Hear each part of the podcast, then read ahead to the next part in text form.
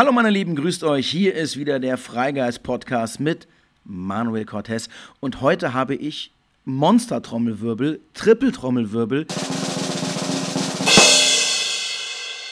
Einen so so so geilen Gast. Ich freue mich tierisch, dass heute Lars Amend bei mir ist, bei euch ist ähm, und wir reden über sein neues Buch. Imagine, ja, Imagine, da sagt der Titel ja schon alles. Ähm, ein Buch über Musik, über die Magie von Musik, eine wundervolle Erzählung. Ähm, und ich darf heute mit Lars über dieses Buch sprechen und ich bin mega dankbar, dass du heute da bist. Herzlich willkommen, Lars.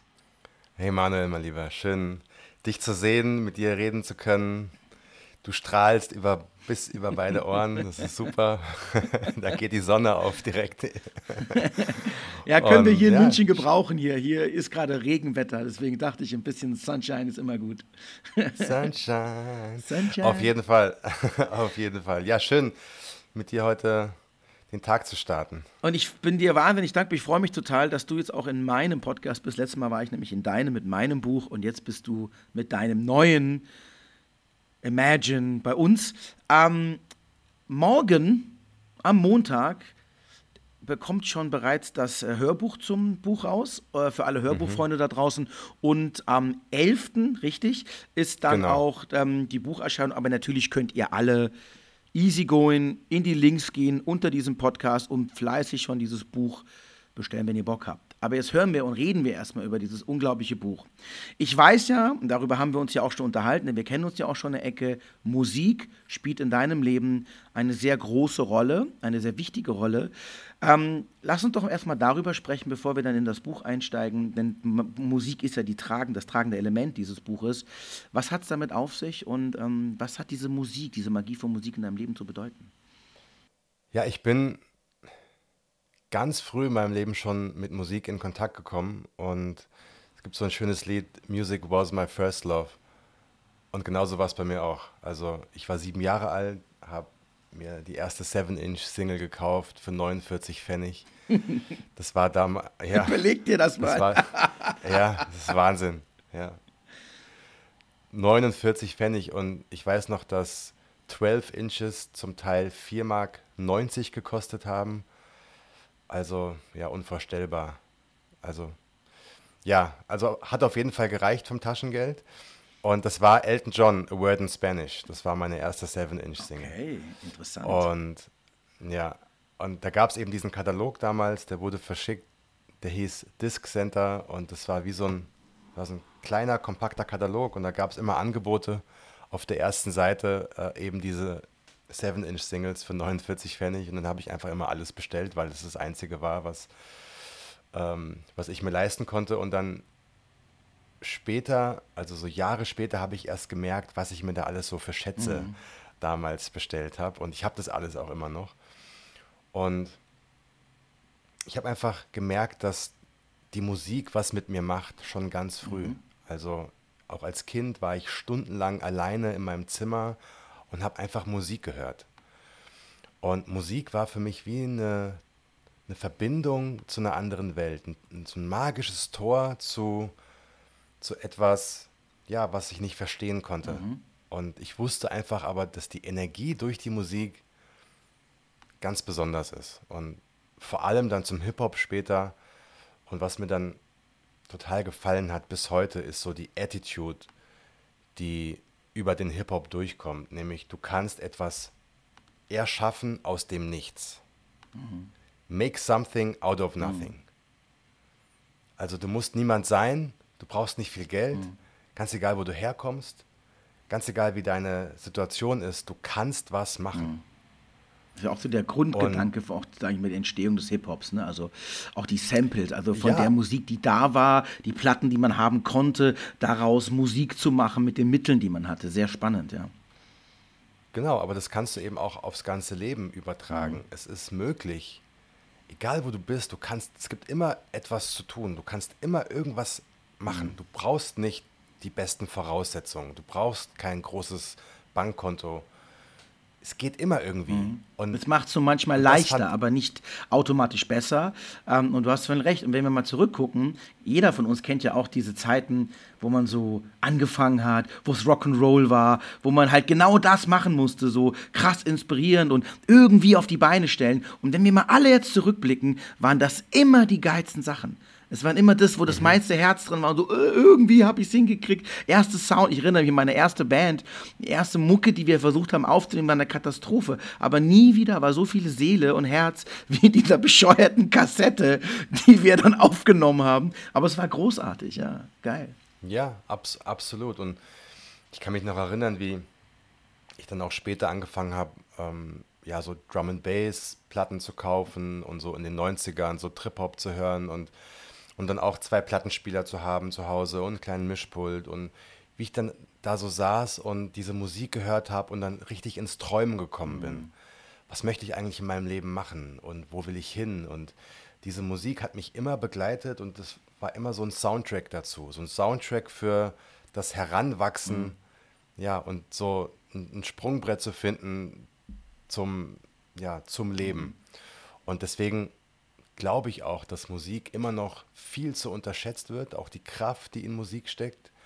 Weil überleg mal,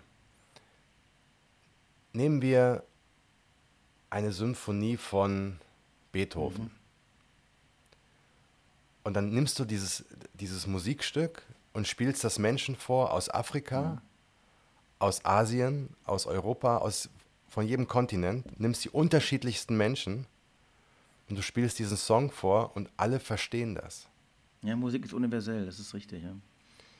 Du, du hörst einen Song aus, aus dem Iran. Meine Schwiegerfamilie kommt ja aus, mhm. aus dem Iran und da, da laufen ständig alte persische Volkslieder. Ich verstehe kein Wort. aber ich fühle den Schmerz. Das ist so interessant, dass du unter das Umständen, der der in diesen Songs liegt. Und dann, und dann frage ich nach, ja, worum geht denn, wovon handelt dieser Song? Und dann sagt die Großmama, ja, das ist ein, ein Mann, der den Tod der, der Tochter betrauert und das Lied handelt davon, er gibt ihr noch einen letzten Kuss und, und dann ist dieses Kind weg. Davon handelt dieser Song. Und ohne etwas zu verstehen, habe ich nur beim Hören mhm. über die Energie mhm. gefühlt dieser Song handelt von Schmerz, von Trauer, von Verlust, von Abschied. Mhm.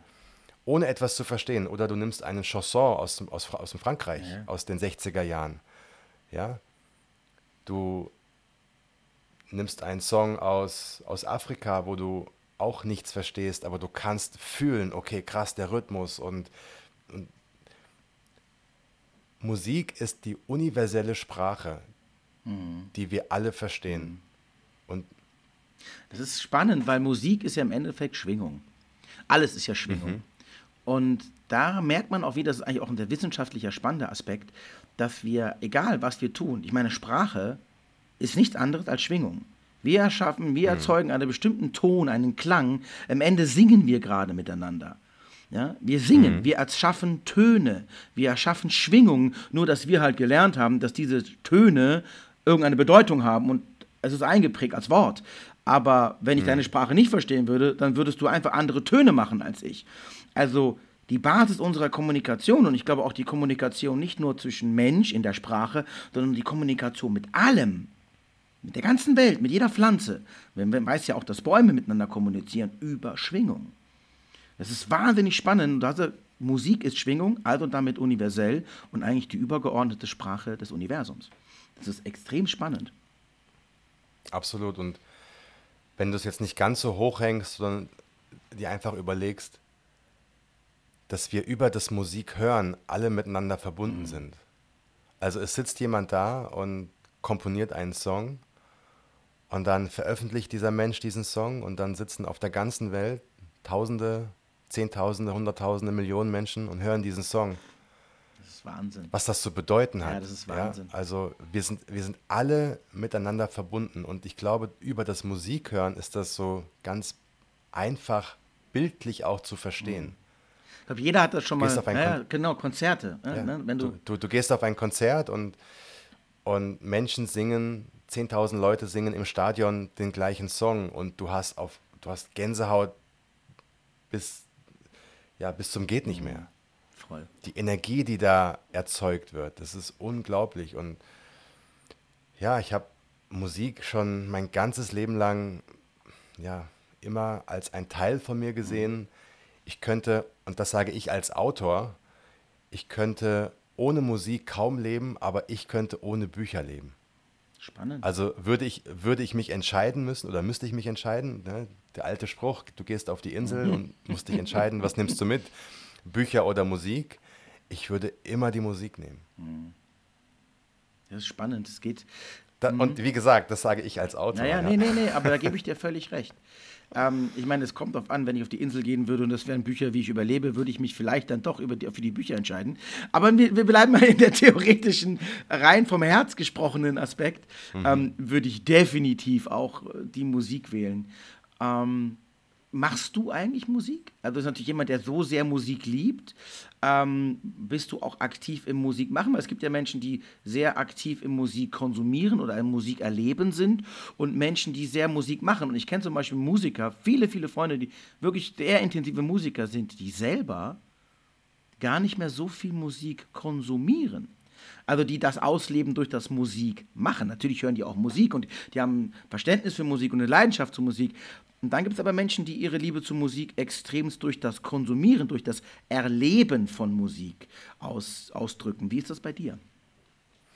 Also ich kann kein Instrument spielen. Mhm.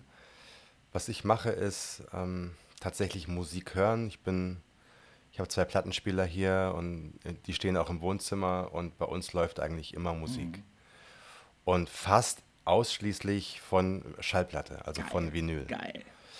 Und das sind dann in der Regel auch alles Lieder, Al Alben. Ich bin auch ein, ein, Fan davon, ganze Alben zu hören. Mhm.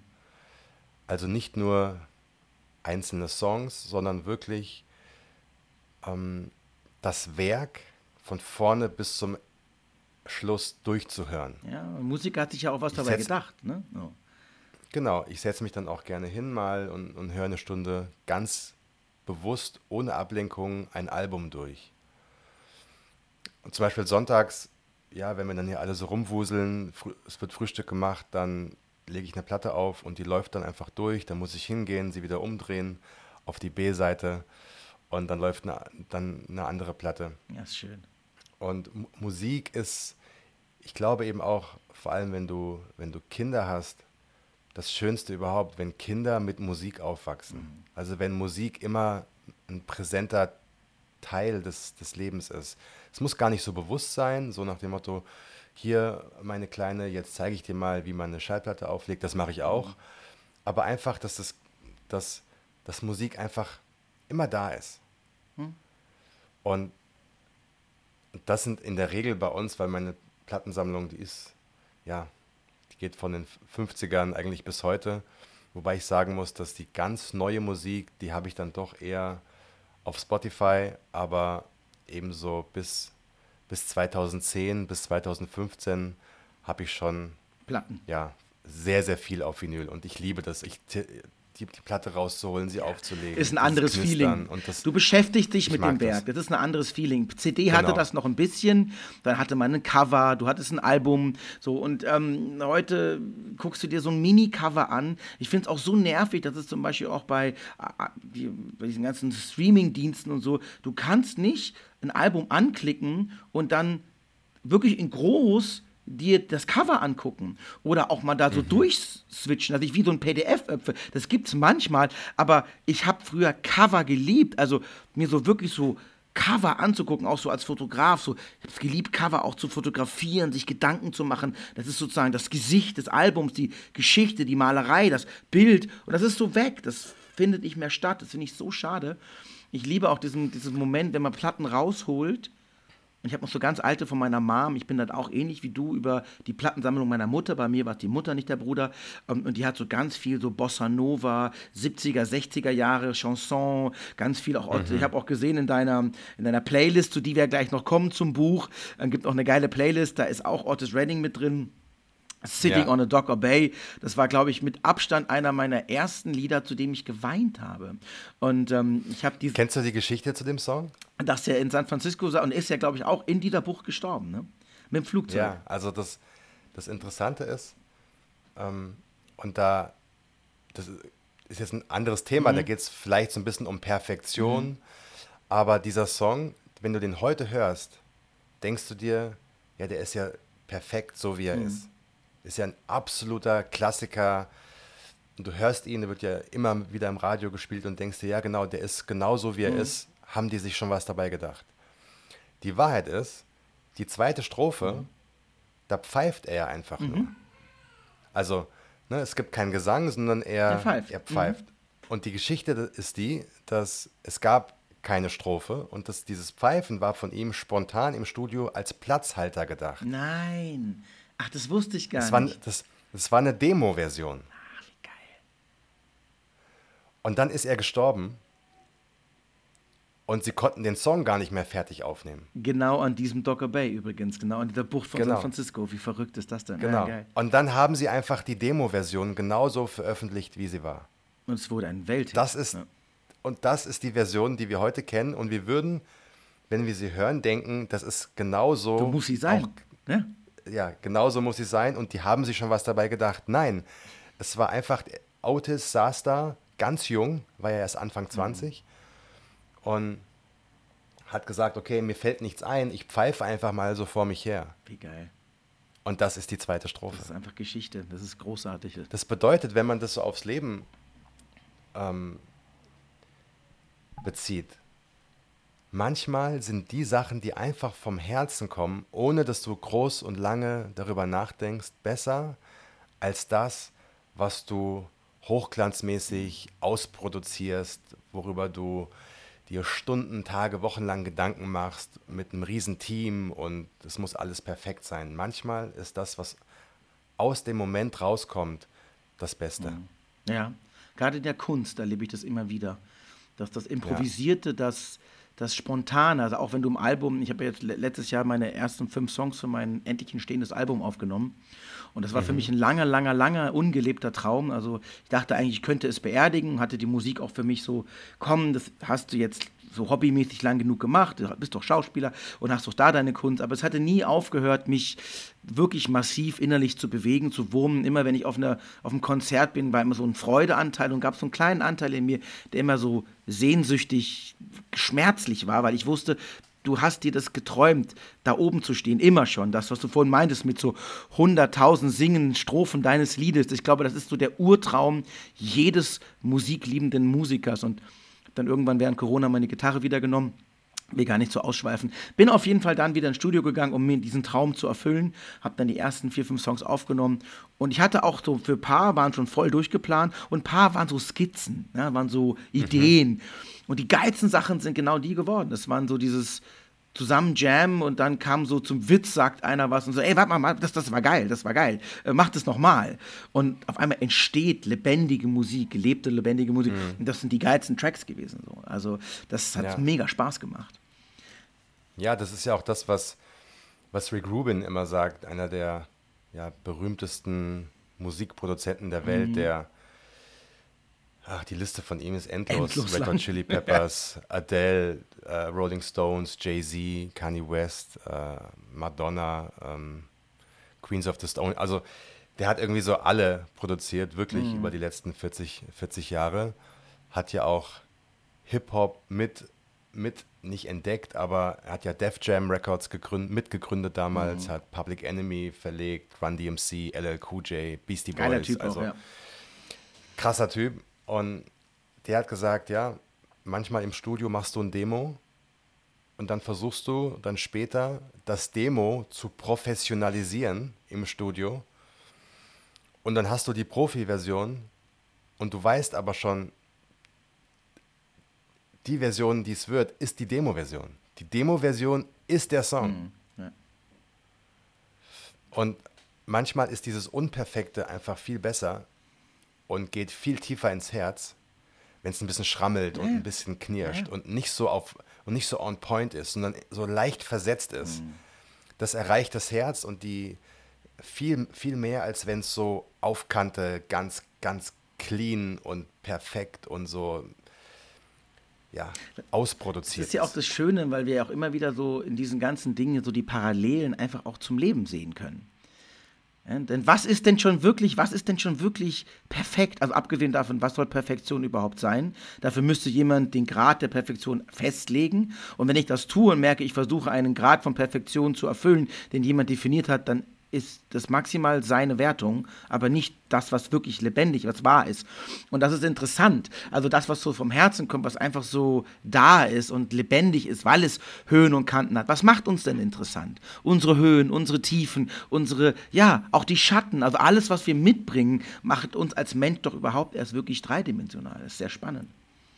Ja, und was mir immer wieder auffällt, jetzt ein ganz einfaches Beispiel, wenn du auf Instagram einen Post machst und manchmal hast du ja so, vor allem in, wie in meinem Fall, du bringst ein Buch raus oder du gehst auf Tour und dann wird irgendwie so ein Tour-Trailer produziert und das ist mega aufwendig und äh, es kostet Geld mhm. und, und so.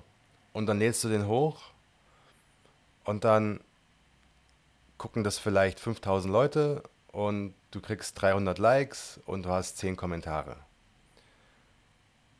Und dann machst du einfach spontan, hältst das Handy vors Gesicht und, und redest 90 Sekunden Freestyle, ja. Und das gucken dann 100.000 Leute. Richtig. Und geht viral. Und, und, ja, ja, klar, voll. Und es kostet dich gar nichts. Ja, richtig. Ja. Und ich, ich, ich, und es knirscht und es knarzt und es ist nicht perfekt und du bist nicht perfekt ausgeleuchtet und so. Und ich glaube, die Menschen haben auch so ein bisschen die Schnauze voll von diesen, von diesem getriebenen Perfektionismus. So dieses Hochglanz, ich zeige dir jetzt eine Kunstwelt, von der wir eigentlich alle wissen, dass es die gar nicht gibt. Mhm. Und es geht wieder hin zu ja, Realness, zu Authentizität, zu nichts vorspielen. Ja. Natürlich nicht überall, ja, aber zumindest ist das meine Wahrnehmung, dass, dass dafür auch ein Raum ist. Ein großer. Und das, mhm. ist, das ist ja auch die Botschaft an alle. So, sei, zeig dich einfach so, wie du bist und dann ist alles okay. Du musst nichts schauspielern. Das kannst du den Profis überlassen, die wie, wie dir, die dafür bezahlt werden, wenn sie irgendwo vor der Kamera stehen und eine Geschichte spielen fürs, für die ARD oder für Netflix oder für wen auch immer. Aber du musst dein eigenes Leben nicht schauspielern, um das Gefühl zu haben, ich bin jemand. Mhm. Du bist schon jetzt jemand. Immer. Du musst der Welt nicht schauspielern, ein anderer jemand zu sein. Du wirst auch für, dafür geliebt, so wie du bist. Das ist schön. Das, das, James, das, ist sehr schön. Entschuldigung. Das ja, hat James Morrison ähm, von den Doors hat, ähm, hat gesagt, ja, wir, wir haben eine Idee von der Welt und stülpen diese Idee über diese Menschen in dieser Welt und sind dann enttäuscht, wenn die Menschen ganz anders sind als unsere Idee. Absolut. Das ist ja auch diese Basis und, von Erziehung. Ne? Wir kommen als Kinder mhm. auf diese Welt und wir sind. Wir sind perfekt, wir sind, wir sind fertig. Wir müssen eigentlich nur noch lernen, wie wir laufen, wie wir, wie wir essen, wie wir, wie wir lernen. Aber das, das ist ein Effekt, lernen wir durch Vorbild. Aber dieses Prinzip genau. von Erziehen, das sagt das im Deutschen das Wort ja schon so schön, genau wie du sagst, ich habe eine Vorstellung, in der ich aufgewachsen bin, die man mir beigebracht hat und die muss ich jetzt meinem Kind auch beibringen. Also packe ich es und ziehe es dahin, wo ich glaube, was es richtig ist. Und ähm, verkenne damit komplett seinen eigenen Wert. Und das ist extrem mhm. spannend. Mhm. Ich, glaube, diese Büchse brauchen wir jetzt gar nicht aufmachen, weil sonst ja, sitzen wir ja. hier jetzt Stunden. und ich will unbedingt noch auf dein Buch zurückkommen, denn wir könnten, glaube ich, wir beide ich könnten Stunden und Tage über Musik philosophieren und den Hintergrund und die Bedeutung auch für unser Leben. Aber ich muss kurz, mhm. ich muss kurz mich korrigieren, weil ich habe gerade gemerkt, als ich gesagt habe, James Morrison, der Sänger von den Doors, und ich wusste schon, irgendwas stimmt da nicht. Es muss natürlich heißen Jim Morrison, mhm. weil James Morrison ist ein Singer-Songwriter, den ich mal getroffen habe aus England, der mal so vor 15, 20 Jahren so einen richtigen Hit hatte. Mhm. So ein klassischer One-Hit-Wonder und ist danach wieder so ein bisschen in der Versenkung verschwunden, was ich schade fand, weil er hat damals ein tolles Album gemacht. Also für alle, die schon gerade gedacht haben, hey Lars, der Sänger von den Doors, der heißt doch gar nicht James ja, aber ich war auch kurz so, äh, und dann ehrlich gesagt, jetzt, wo du es gerade gesagt hast, war so, Äh, stimmt. Ist mir in der Sekunde aber genau. auch nicht aufgefallen. ist sehr nah dran, ist sehr nah dran. Aber recht, wir wollen hier keine ja. Unwahrheiten verbreiten, sonst äh, heißt es wieder, die haben gar die reden über Musik und haben keine Ahnung. genau. Imagine, ja, ich meine, der Titel ist ja schon ja. Legende. Du hast ja schon einfach einen, ein, ein Wort genommen, was an sich schon eine Legende ist. Imagine, ja. klar, John Lennon, Imagine all the people. Ähm, erzähl mir, am besten kannst du sowieso du das. Ich habe in dieses Buch reingelesen, es ist es nimmt einen sofort mit, es reißt einen sofort in das eigene Thema. Allein schon die ersten Sätze mit, es gibt solche Tage, es gibt solche Tage. Man fühlt sofort ja. rein. Ich habe so oft genickt, man so, ja, Mann, hast mich auch, als ich die erste, ersten ähm, Seiten gelesen habe, hattest du mich auch gerade so erwischt in so einem Moment, wo es echt problematisch war, aber gerade so zwei, drei Sachen waren, die mich belastet haben und merke so, ja, du hast so recht. Aber erzähl mir bitte mal was mhm. zu dem zu dem Zusammenhang des Buches. Ja, Imagine hat natürlich fast jeder, du hast gerade schon gesagt, den, den Song von John Lennon im Kopf oder im Ohr. Und das ist auch ein bisschen so bewusst gewählt. Mhm. Ich habe ja immer englische Titel in meinen Büchern und das Buch handelt von Musik, aber Musik ist nur der rote Faden. Also die Musik führt durch das Buch, aber es gibt die wahre Handlung des Buches, mhm. hat mit Musik eher nur beiläufig was zu tun, mhm. sondern es geht darum, ein, es ist eine, eine spirituelle Erzählung. Die Hauptfigur ist Erik, ist 37 Jahre alt, kommt aus der großen Stadt und ist ein sehr, sehr erfolgreicher Life-Coach. Mhm. Und Erik ist total in seiner Bubble drin und hat eine, eine Firma gegründet, die Happy Life GmbH. ich musste da auch sehr schmunzeln, und, mein Lieber, ehrlich gesagt. ja, und hat auch investiert in, in Büros und in ein Aufnahmestudio, wo er seine ganzen Videos und Online-Kurse produziert, hat Angestellte und so. Und dann bekommt er eines Tages eine E-Mail, dass eine alte Schulfreundin gestorben ist und seine erste und wird auf die Beerdigung eingeladen. Und seine erste Reaktion war, das kann nicht wahr sein, was stört die mich jetzt in meinem Ablauf? Ich kann jetzt nicht auf diese Beerdigung gehen, weil ich habe in den nächsten Tagen so viel zu tun für mein Online-Programm, für mein Jahresprogramm, was den Hauptteil meines Umsatzes macht. Was fällt dieser alten Freundin ein, jetzt zu sterben? Kann die, konnte die nicht noch ein bisschen warten? Das waren seine so intuitiven Gedanken. Und er überlegt sogar, okay, ich tue einfach so, als hätte ich diese E-Mail nicht bekommen und fahre da gar nicht hin zur Beerdigung. Und dann fährt er doch hin, ist aber mit dem Kopf gar nicht so richtig dabei und ist immer in Gedanken bei seiner Firma und was er noch alles zu tun hat und seine ja, ganzen Aufgaben, die noch zu lösen sind. Und dann ist er bei der Beerdigung und so langsam wird ihm klar, auch durch Fragen, die dort gestellt werden, was für ein Leben führe ich eigentlich? Also seit zehn Jahren bin ich hier in meiner eigenen Blase und mache das, was ich mache, aber geht es mir dabei eigentlich gut? Oder bin ich eigentlich nur im Ego gefangen und mache Dinge wegen der Kohle oder wegen des Erfolges oder wegen der Aufmerksamkeit oder wegen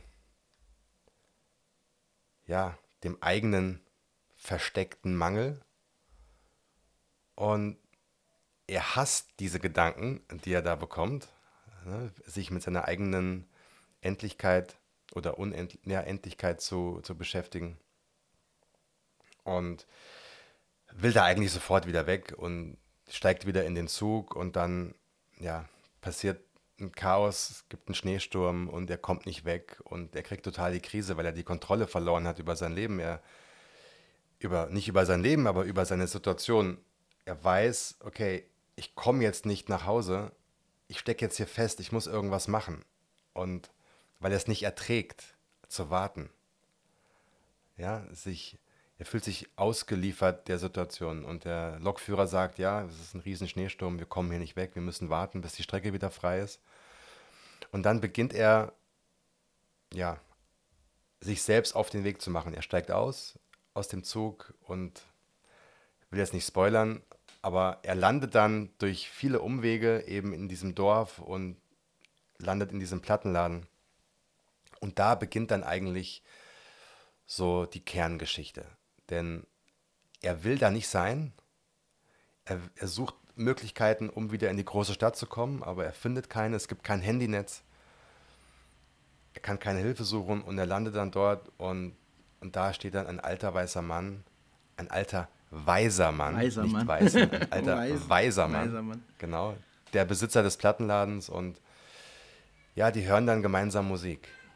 Und, und so bekommt Erik, der glaubt, er sei der Mittelpunkt des Universums, mit dem, was er tut, bekommt über die Musik Antworten auf seine Fragen, Hm, Sehr schön. die er sich vielleicht in den letzten zehn Jahren ja nie so richtig gestellt hat, die er vergessen hat. Und ja, und dann gehen die beiden auf eine Reise. Mega schön. Mega schön. Es ist dein erst, dein erstes Buch, glaube ich, so, ähm, was du in einer anderen Art und Weise, zum ersten Mal schreibst du so eine, eine spirituelle Erzählung. Ähm, vorher war es ja mehr so ein bisschen, Fachjargon sagt man Ratgeber oder, oder Sachbuch, ein Ratgeber war es ja mehr, weil ich eigentlich, dich eigentlich nie wirklich im klassischen Ratgeberbereich gesehen habe. Also ich fand immer schon, dass du eigentlich eine sehr, sehr erzählerische Art und Weise hast, also wenn es mehr ins Sachbuch geht, aber das ist jetzt wirklich zum ersten Mal so ein ganz klassisches, ähm, eine spirituelle Erzählung. Ähm, wie kam es dazu und welchen, was war dein Antrieb? Also warum musstest du, wolltest du, durftest du diese Geschichte schreiben? Ich habe dieses Bild vom Mann im Plattenladen schon seit Jahren vor mir. Ich wusste aber nie, ja, was es mit dieser Geschichte auf sich hat, beziehungsweise was es mit diesem Bild auf sich hat. Ich hatte kein Konzept, ich hatte keinen Bezug, ich wusste nicht, wo sie hinführt. Ich hatte keine Ahnung, äh, wie diese Geschichte beginnt. Alles, was ich schon seit Jahren immer gesehen habe, war dieser Mann im Plattenladen. Dann war es so, dass letztes Jahr im Dezember meine Tochter krank geworden ist und äh, wir in Urlaub fahren wollten und das hat alles überhaupt nicht funktioniert. Dann sind wir ins Krankenhaus gefahren und so, der Urlaub war, war vorbei und ich bin dann auch krank geworden und so. Dann irgendwann bin ich morgens aufgewacht und wusste mit Fieber, Schüttelfrost, Decke, großen Schal um Hals. Und ich hatte auf einmal den Anfang der Geschichte vor Augen. Und dann habe ich in einem Fieberrausch drei Wochen lang durchgeschrieben. Du hast dieses Buch in drei Wochen geschrieben? Ja. Okay, wow. Also die erste, die, die erste Variante, die erste Version des Buches. Natürlich in der zweiten, im zweiten Durchgang, im dritten Durchgang fügst du noch was ein und ergänzt was und so, aber so das erste Grundkonstrukt war fertig in drei Wochen. Ich habe einfach Tag und Nacht durchgeschrieben, habe Musik gehört, bin durch meine Wohnung ge gerannt, gelaufen. Ich habe ja hier quasi meinen eigenen Plattenladen in meiner Wohnung, weil ich so viel Musik gesammelt habe und immer noch sammle. Habe Platten rausgezogen, habe ja sie aufgeklappt, habe die Energie der, der, der Musik gefühlt, habe die Liner Notes durchgelesen, hab, bin dann selbst von A nach B gekommen, von B nach X, von X nach, nach F und, und war in der Geschichte drin. Ich habe quasi diese Geschichte live geschrieben. Ich habe die Augen geschlossen und habe nur das aufgeschrieben, was ich gesehen habe. Hm. Dann wieder die Augen geschlossen, die geil. nächste Szene gesehen, Augen geöffnet, geschrieben. Und so habe ich eben meinen eigenen Film kreiert in, vor meinem geistigen Auge und habe dann diesen Film aufgeschrieben. Wie geil. Ich kann mich da gerade so reinversetzen, ich fühle das gerade so. Ich habe noch nicht so viele Bücher geschrieben wie du.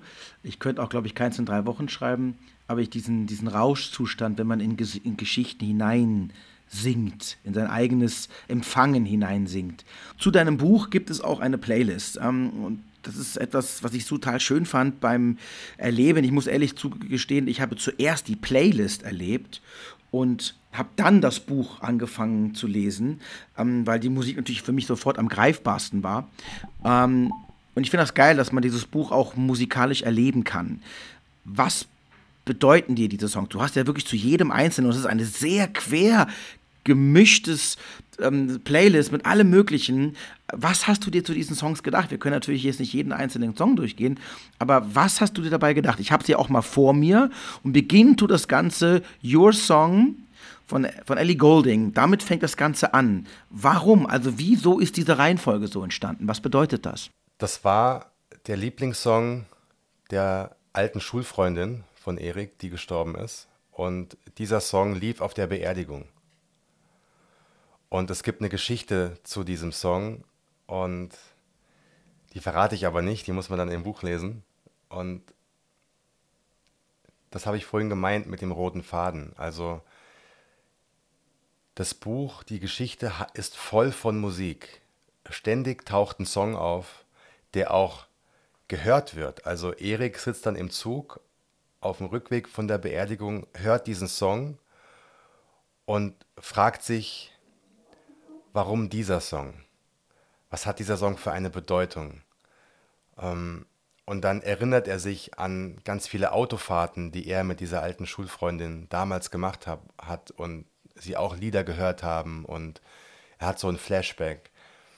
Und, und das Schöne an dem Buchlesen, Buchlesen war nämlich das Erlebnis, was ich auch beim Schreiben hatte, dass du, diesen, dass du die Musik wirklich hören kannst und dann gehst du weiter in die Geschichte.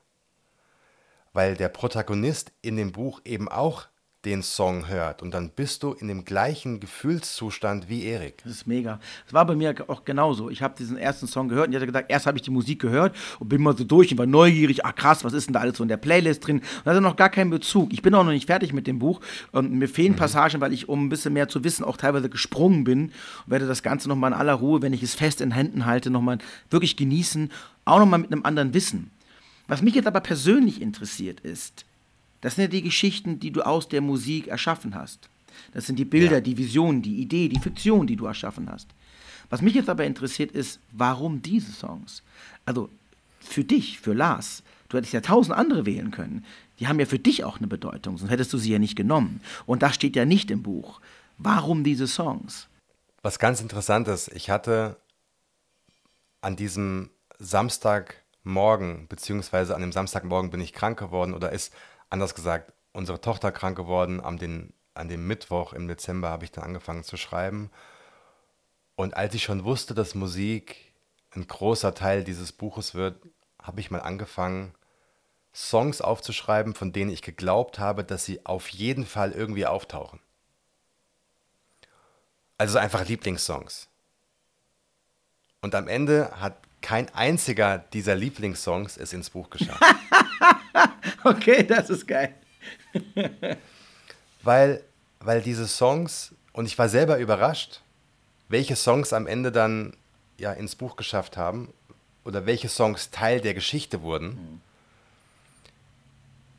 Weil die Songs, die, die sind einfach dann so aufgeploppt. Mhm. Und in der Geschichte. Und zum Beispiel gibt es einen Song von, ähm, von Gangster. Mhm es gibt bestimmt zehn Songs von Gangster, mhm. die jetzt eher meine Lieblingssongs wären mhm. von dieser Gruppe, mhm. als der Song, der es dann tatsächlich ins Buch geschafft hat. Aber der Song musste an der Stelle einfach ins Buch. Es ging gar nicht anders. In dem Fall ist es Moment of Truth. Moment of Truth. Da geht es darum, Erik ist im Plattenladen, kommt gerade relativ frisch da an, und der alte Mann fragt ihn, wer bist du? Erzähl mir was von dir. Und dann fängt Erik an, all seine Erfolge aufzuzählen und wie geil er ist und so. Mhm. Und dann, während Erik erzählt, geht der alte Mann zu seiner Hip-Hop-Abteilung und zieht ein Album raus und legt dieses Album auf den Tresen und sagt zu ihm, rede, rede mal weiter, dieses Album brauchen wir gleich noch. Und Erik erzählt weiter, erzählt weiter. Und dann sagt der alte Mann, ja, bevor wir jetzt weitersprechen oder bevor ich antworte, möchte ich erst mit dir einen, einen Song hören. Und dann hören sie eben Moment of Truth. Und dann hören sie diesen Song und Erik fragt sich, was hat das mit mir zu tun? Wer ist dieser alte Mann? Was will der überhaupt von mir? Warum dieser Song? Was, was ist das überhaupt für ein komischer Plattenladen hier? Und, und dann sagt der alte Mann zu ihm, auch du, mein Freund, wirst den Moment der Wahrheit irgendwann erkennen. Du redest aus deinem Ego heraus. Aber das, was du sagst, wer du bist, das bist nicht du. Das ist nur die Idee, die du von dir hast. Und Erik versteht überhaupt gar nicht, was gerade hier passiert. Und, aber dieser Song quasi ist, ist der Soundtrack zu diesem Thema. Wer bist du in dem Moment? Mhm. Wer willst du sein? Und jeder von uns gelangt irgendwann mal zum Moment der Wahrheit. Auch wenn sie wehtut. Ja, definitiv. Ein wichtiger Moment. Und ich saß da und dachte mir, klar, es kann in diesem Augenblick kein anderer Song gespielt werden als dieser Song. Und dann geht es weiter. Dann sind da auch Songs dabei wie Nirvana, Smells Like Teen Spirit. Da wollte ich drauf hingen, ja, ja, ja, ja. Ich habe es hier auch gerade ja. vor mir. Ja, Smells Like mhm. Teen Spirit ist zum Beispiel ein Song, wo bei mir sofort Geschichte losgeht. Das auch, mhm. Jeder liest das ja durch. Manche Songs haben mir gar nichts gesagt und manche haben mich sofort getroffen. Das ist meine persönliche Geschichte. Aber Smells Like Teen Spirit ist natürlich auch meine Jugend. Das ist ähm, ganz stark verbunden mit dem pubertierenden Manuel, mit dem verlorenen und dieses Smells, mhm. das, da, da ist bei mir sofort Kopfkino losgegangen. Warum Smells Like Teen Spirit? Warum genau dieser Song? Das ist der Song, der, der läuft, als Erik den Plattenladen betritt. Mhm. Und er weiß er zuerst gar nicht warum. Und wie bei dir geht bei Erik sofort das Kopfkino an. Mhm. Und er erinnert sich an die Zeit, an der er noch so ganz große Träume hatte er war ein Teenager und saß zum ersten Mal vor dem Fernsehen, hat MTV geguckt und hat dieses Video gesehen und ähm, erinnert sich so an diese Zeit, als er geglaubt hat, es ist noch alles möglich in diesem Leben. Mhm. So die Freiheit, alle Chancen grenzenlos. Und nicht nur er, aber auch so diese ganze Generation, in der von ihm hat dieses Lied gehört und alle haben das Gleiche empfunden. Zu der gehöre ich auch, ja, klar. Absolut. Ja, genau. Und, und dann reden sie eben über diesen Song. Ja, was hast du, was hast du gerade empfunden, als du diesen Song gehört hast? Und was von dem ist noch übrig? 30 Jahre später. Ja. Oder 20 Jahre später. Mhm.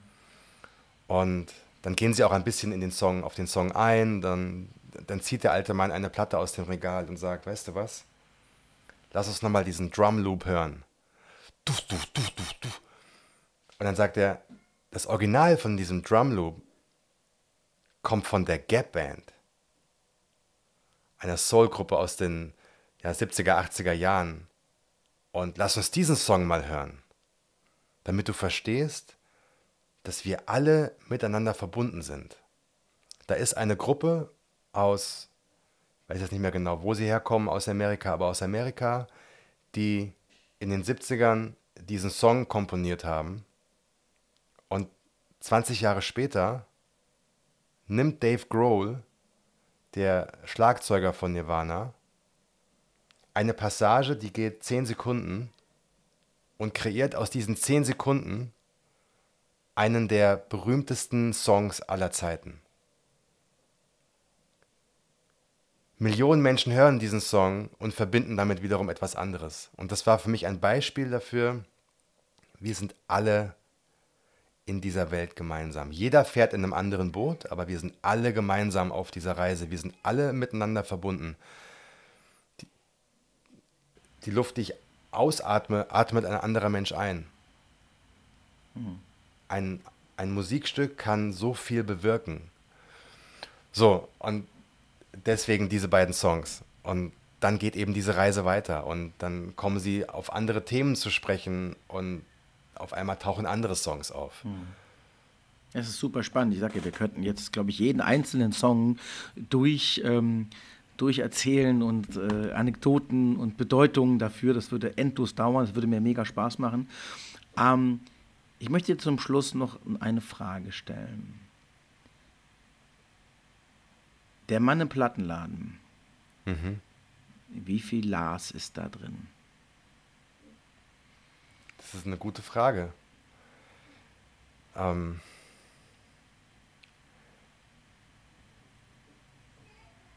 wenn man das Buch liest, bekommt man eine Antwort. du Lump. Drückt er sich um die Antwort. Jawollo. du, so leicht kommst du mir nicht davon. Aber gut, das lasse ich so stehen. Aber es, es, es gibt tatsächlich eine Auflösung, wer der alte Mann ist. Mhm. Dafür muss man aber tatsächlich sich durchs Buch äh, kämpfen. Mhm. Ja, und wer es bis zur vorletzten Seite schafft oder vorvorletzten Seite schafft, der bekommt eine Antwort, wer, wer Erik ist. Ja. Beziehungsweise wer, wer der alte Mann ist. Ich meinte aber eigentlich in der Frage eigentlich mehr den, den Erik. Also wie viel, vielleicht natürlich beide Figuren sind ja aus deiner, aus deiner Feder. Ähm, aber ich hatte in erster Linie gerade so im Gespräch, es, ging es mir gerade um den Erik, also der, die die Veränderung, mhm. die die Erfahrung, die, die Lehre macht sozusagen. Ja, also auch so diesen, diesen, ne, diese Lehre durch die Musik, da dachte ich eher, wie viel, oder frage ich mich, wie also viel Lars ist da drin? Also natürlich steckt in, in Erik auch ein bisschen Lars, mhm. aber ich kann ganz klar sagen, dass ich nicht Erik bin. Mhm. Schon ganz einfach, ähm, ich habe keine Firma, ich habe keine Angestellten, ich ähm, lebe ein ganz anderes Leben als Erik. Erik ist Single, ich bin Familienpapa. Ähm, Erik verdient sein Geld mit Online-Kursen, mit, mit Jahresprogrammen, die er teuer verkauft. Das mache ich überhaupt nicht. Hm. Ähm, Aber das sind ja also die Äußerlichkeiten, ne? Das sind ja Sachen, die man einfach ein neues Gewand anlegen kann. Ne? Das ist ja keine Frage. Wie, du erschaffst dir eine Figur, du, du inspirierst mhm. dich, so, wir kennen uns ja auch schon eine Weile und ich finde es so lustig, dass du diese Life-Coach-Welt genommen hast, in der wir uns ja auch mhm. immer mal wieder be begegnen und auch bewegen. Und da musste ich natürlich auch sehr schmunzeln. Ähm, wenn wir mal das Gewand weglegen, ja, die. Äußerlichkeit, was er tut, ob er Single ist, und uns auf den Kern konzentrieren auf die Fragen, die er sich stellt oder denen er begegnet. Natürlich steckt, habe ich ja gerade gesagt, mhm. es steckt einiges von mir mhm. in, in Erik, genauso wie in den anderen Figuren, die in dem Buch auftauchen. Es gibt am Ende der Geschichte, taucht nochmal eine vierte Person auf. Auch in, auch in dieser Person stecke ich natürlich auch in gewisser Weise drin, mhm. weil als Autor, als Autorin schreibt man ja über das, was man wahrnimmt in dieser Welt. Hm. Und das, was man beobachtet in dieser Welt. Und man schreibt über das, was man kennt. In der Regel. Hm. Also ich, ich kenne jetzt wenige Autoren, die über Themen schreiben, mit denen sie noch nie Kontakt hatten. Mhm. Ich hm. wüsste gar nicht, wie das geht. Mhm. Also, wenn ich jetzt einen ähm, Roman schreiben würde über ein Krankenhaus, ja, oder eine Geschichte erfinden würde, die im Krankenhaus spielt, dann müsste ich erstmal recherchieren, ähm, ja, wie ist denn das Krankenhaus überhaupt aufgebaut? Mhm. Ich würde dann sehr wahrscheinlich auch Erfahrungen aus meiner Vergangenheit nehmen, die ich im Krankenhaus gemacht habe. Ich würde Bilder beschreiben, die ich selbst Klar. irgendwo erlebt, mhm. gesehen habe, weil mhm. ich bin auch schon das ein oder andere Mal operiert worden in meinem Leben, äh, Armbrüche und mhm. so weiter. Deswegen, man, ja, du, du schreibst das, du, du, holst dir das vor dein geistiges Auge, was du schon mal gesehen hast. Ganz oft zumindest. Mhm. Selbst J.K. Rowling, als sie Harry Potter geschrieben hat, bin ich mir ganz sicher, dass die einzelnen Charaktere, ob es jetzt Harry Potter ist oder Dumbledore oder wie auch immer diese ganzen Figuren heißen, dass das alles Menschen sind, die, die sie in ihrem Leben schon mal getroffen hat irgendwo. Also sie, J.K. Rowling. Mhm. Ja, der gemeine Lehrer, ja, dann ist das vielleicht die Figur. Deswegen, ähm, es gibt ja auch am, An äh, am, am Anfang, nicht des Buches, aber am Anfang der Geschichte, wenn, wenn Erik in den Plattenladen geht und Erik ein bisschen aus seinem Leben erzählt, dann spricht er auch über seine Szene, über die Coaching-Szene und kotzt da so ein bisschen ab darüber. Und der, der alte Mann, der setzt das dann so ein bisschen wieder in Relation und bringt dann die Harmonie wieder, weil er gute Gegenfragen stellt. Mhm. Dann später. Und ja, das sind alles Dinge, die mir natürlich auch auffallen im, ja, in meiner Bubble, in der Welt, die, die ich so wahrnehme. Mhm. Und natürlich fließt das alles in die Geschichten ein, die ich schreibe. Mhm. Ist ja völlig klar. Nee, ist schön.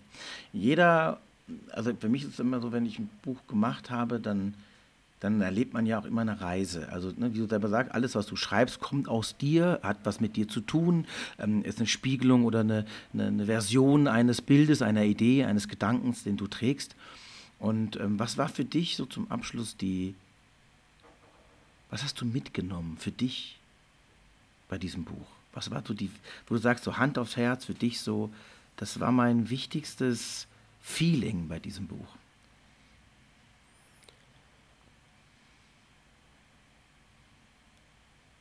Ehrlichkeit. Mhm. Ich glaube, das war so, ja, so ein Gefühl von, okay, das ist jetzt ein,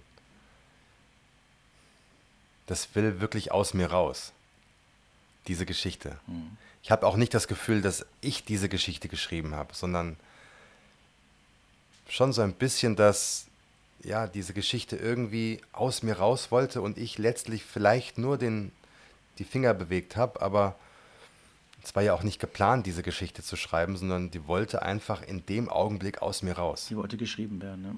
Die wollte geschrieben werden. Und ja, Ehrlichkeit an manchen Stellen ist auch schmerzhaft, mhm. weil man natürlich sich oft auch erkennt in gewissen Situationen und sich unter Umständen auch schämt für gewisse Dinge. Und Befreiung. Wunderschön. Weil ich glaube, dass Erik am Ende zu einer Erkenntnis kommt, die sehr viel Hoffnung macht. Mhm. Spannend. Also es macht wahnsinnigen Spaß, das Buch zu lesen. Ich freue mich, wie gesagt, total drauf, wenn ich es in Händen halte. Und das Ganze nochmal, auch jetzt mit dem Gespräch mit dir, nochmal einen anderen Blick auf eine, ja, auf eine andere Weise nochmal erlebe, richtig erlebe. Ähm, jetzt steht bei dir natürlich total viel an, ne? Buchveröffentlichung und äh, eine sehr spannende, eine sehr aufregende, intensive Zeit. Ne? Du hast mir selber ja. mal gesagt, man arbeitet Monate dran und dann kommt so ein Buch raus und dann hat man so zwei Wochen, drei Wochen, wo so ein Buch dann heiß ist. Und dann ist es mhm. schon wieder, liegt es neben anderen und neue kommen raus. Das ist so verrückt. Ich habe das auch so krass intensiv erlebt.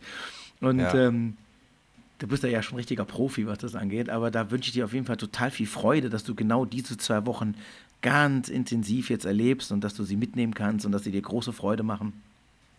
Alle, die zugehört haben, lade ich von Herzen ein, dieses Buch Imagine von Lars Armand ähm, ja, mal reinzuschauen, euch mal die, die Playlist anzuhören. Die Playlist gibt es bei, bei Spotify, ne? Man kann nicht die Playlist. Die gibt es, genau, die gibt es auch also kostenlos, da musst du nicht das Buch äh, kaufen, kann sich jeder anhören.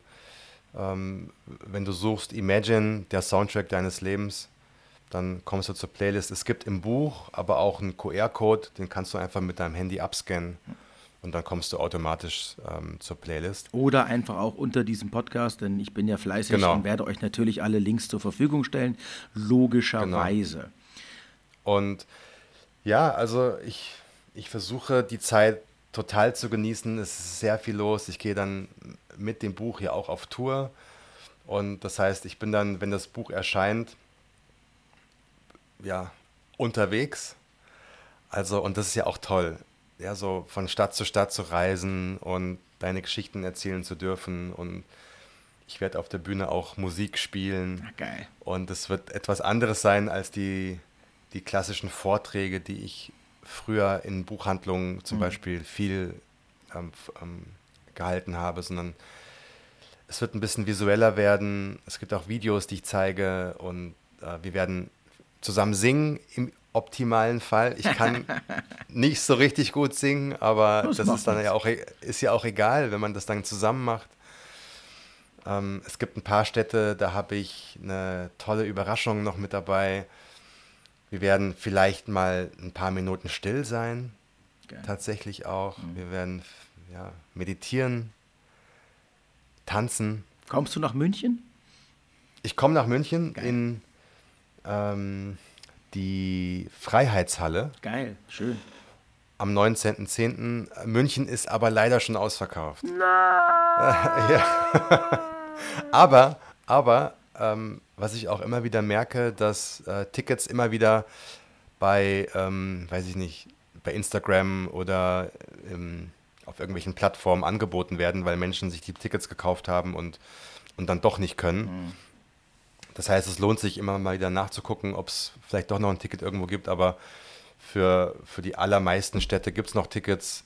Ähm, Düsseldorf ist ausverkauft, Hamburg ist ausverkauft und äh, München ist ausverkauft, aber ansonsten gibt es Stand heute, wo wir miteinander reden, noch für alle anderen Städte Tickets. Also Neu-Isenburg, Wien, Stuttgart, Hannover, Erfurt, Magdeburg, Leipzig, Berlin, Dresden.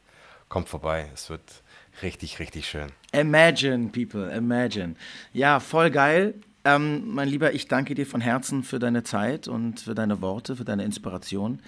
Ähm, es ist mir immer wieder eine Freude, mich mit dir auszutauschen und ich freue mich einfach auf den die nächste Begegnung, ähm, live oder digital, ähm, wenn wir uns wieder treffen und wieder austauschen miteinander.